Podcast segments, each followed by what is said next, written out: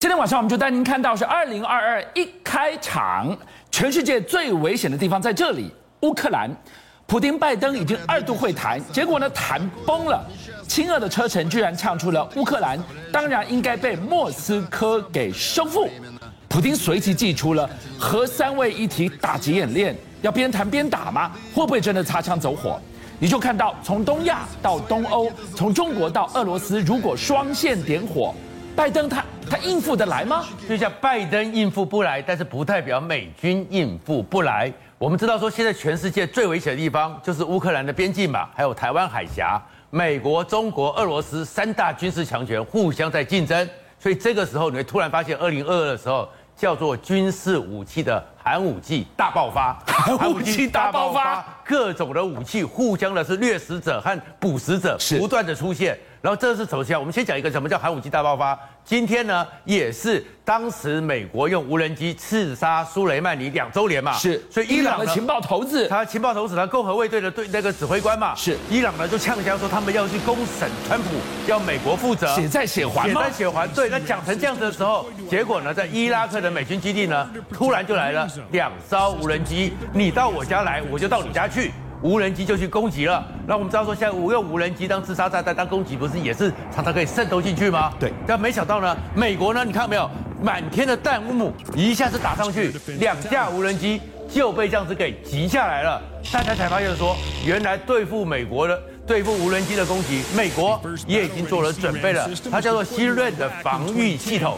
直接拦截，直接打下。知道现在的武器是越来越进步的，越来越让你觉得有威吓的能力，有恐怖。为什么恐怖呢？我们知道说乌克兰那边是最紧张的吧？对。那美国和俄那个苏俄呢？俄罗斯拜登和普京已经两次对谈都破局吧？然后最近呢，拜登呢又打电话给乌克兰总统，表达说我对你的支持坚若磐石。然后说如果俄国入侵乌克兰会经济制裁，让俄罗斯付出惨痛的代价。对。可是你只是军事经济制裁啊。然后一月十号将进行三度对话，还有三度对话，三度对话。哇，你看这个局势多危险！可是呢，因为你只是军事对对谈，我们盟国会共同的是经济制裁，是你没有说你要不要出兵，所以普丁呢大概也不会理，所以预计这三度对话可能也会破局。嗯，那为什么讲会破局呢？因为普丁马上就宣布说要在一月进行雷霆超演，三位一体核三位打击。这个是什么样？呃，核三位一体是什么东西？就是说，同时我有陆上的洲际飞弹，然后潜水艇的弹道飞弹，还有战略轰炸机三种核子飞弹，我的载具我同时都进行一个操演。那事实上，这个东西对俄罗斯来讲，本来每年都有，但是今年会让你觉得也进步了，也更恐怖了。一次说他让你看，我就要让华府害怕忌惮。今天我都准备好了，你敢支持乌克兰？要打来打。首先是什么？他这次出动的是他的新的白天鹅、黑天鹅，我们很害怕。但是白天鹅呢？俄罗斯的白天鹅带来的是毁灭。它的白天鹅是 TU 一六零 M。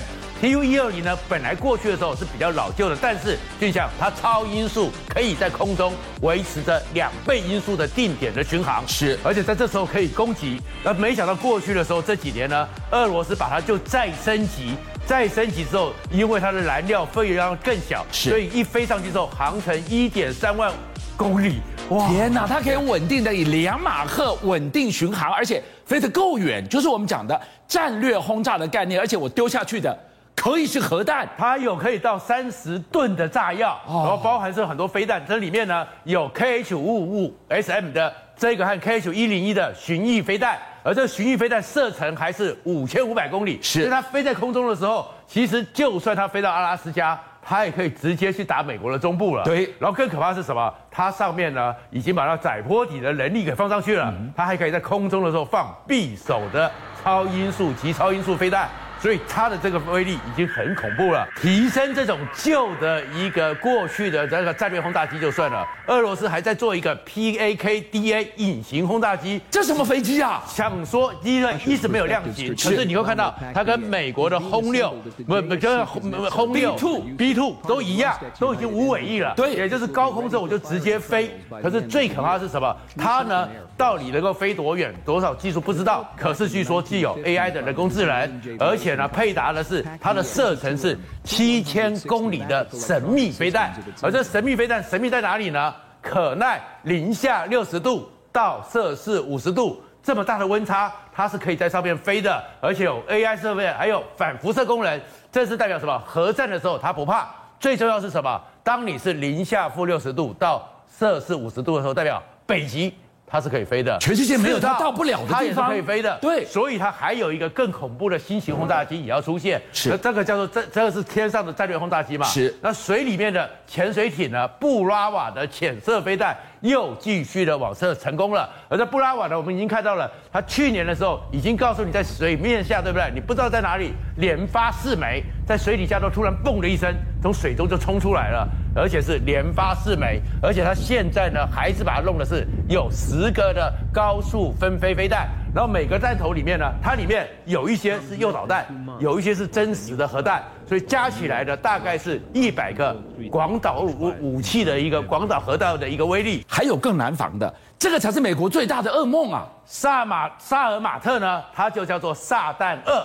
它已经过去，在冷战的时候，撒旦一已经让整个北约、让美国很害怕。就像你看没有，非常的庞然大物，它就是最大型的一个飞弹，射程呢可以达到一万八千公里。哇，这已经飞得好远了，对不对？直接一棒打到自由女神头顶。最可怕是什么？就好像是说，如果你在高速公路上，你有一个重型的大货车冲过来，是你那些小车子去打它，你美国用的飞弹去拦截它，都是拦不住的，因为你很难让它转移目标，它非常的重大，你把它打歪都难哦。重量非常大，是，所以美国自己去评估呢，它要打五百枚的反弹飞弹，爱三要打五百枚，也许可以过去，可它更可怕是什么？它这么大一 K，对不对？冲上太空。之后，它可以越过南极，越过北极，更可怕它是什么？它上面有十枚到十六枚的小型的分的核子弹头。是，可是它跟前面的布拉瓦不一样。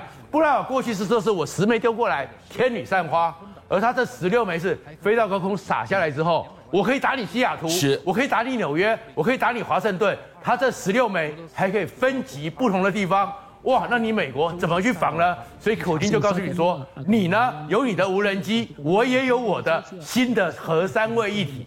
人家讲说不战屈人之兵，可是你看普丁，他不是不战了，要打来打，他核三位打击他都已经被变在那儿了。而且普丁现在呢还有一个部分是，因为他知道说要打仗的话呢，我旁边的小弟要帮我维系，所以小弟也都冲了。过去的时候，普丁几乎灭了车臣。车臣很恨他嘛，但后来普丁呢扶植车臣的势力，所以现在车臣是共和国的总统呢，是普丁的亲卫队。